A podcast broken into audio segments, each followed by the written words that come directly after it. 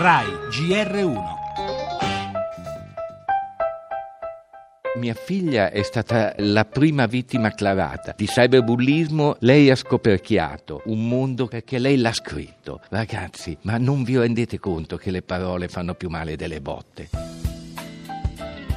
La legge che noi abbiamo approvato è un primo tentativo di rispondere dal punto di vista della formazione, della sensibilizzazione, fare in modo che gli insegnanti possano avere strumenti anche per contrastare questo fenomeno. Entra per la prima volta nell'ordinamento la definizione di bullismo telematico. Ogni forma di pressione, aggressione, molestia, da ora in poi il minore oppure il genitore potrà chiedere al gestore del sito internet di oscurare i contenuti diffusi in rete. Il minore a tempo 48 ore ha pure lo Stato, in questo caso il garante. L'azione di tutela di chi si sente offeso o umiliato, un aspetto fondamentale. Le notizie di cronaca degli ultimi anni ci dimostrano che dobbiamo intervenire e intervenire presto.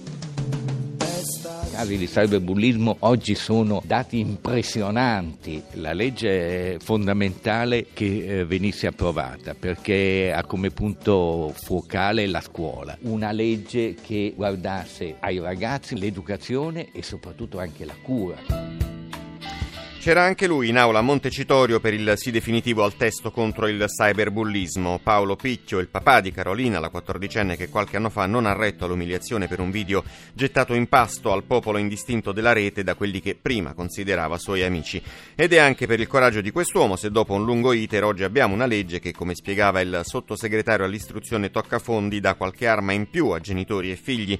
Prevenzione, educazione, un ruolo centrale proprio alla scuola, ha ricordato la presidente di Montecitorio Laura Bologna Boldrini, a sua volta in passato vittima della più becera violenza verbale sulle pagine dei social. Ma non sono soltanto parole, perché anche quando non ci si spinge fino al suicidio, come nel caso di Carolina, per le giovanissime vittime finite nel tritacarne del web si apre un calvario di depressione, spesso autolesionismo, profonda solitudine, seppur in mezzo a migliaia di utenti.